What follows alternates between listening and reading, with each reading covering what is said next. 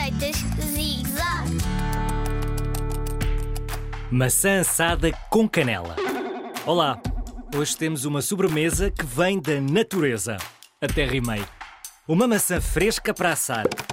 Para além de uma maçã, precisas também de uma colher de sopa de mel ou de açúcar e de um pau de canela. Se usares mel, ficas com uma sobremesa mais saudável. Então, primeiro lavas a maçã.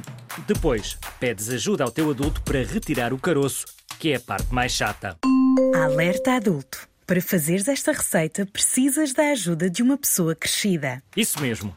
Já sabes que as facas não são para ti. Não queremos que te cortes, claro. Mas continuando. Depois colocas o pau de canela na maçã e agora só falta colocares a tua maçã num tabuleiro para ir ao forno. O forno tem de ser acendido pelo teu adulto e lá fica a tua maçã no quentinho uns 15 minutos.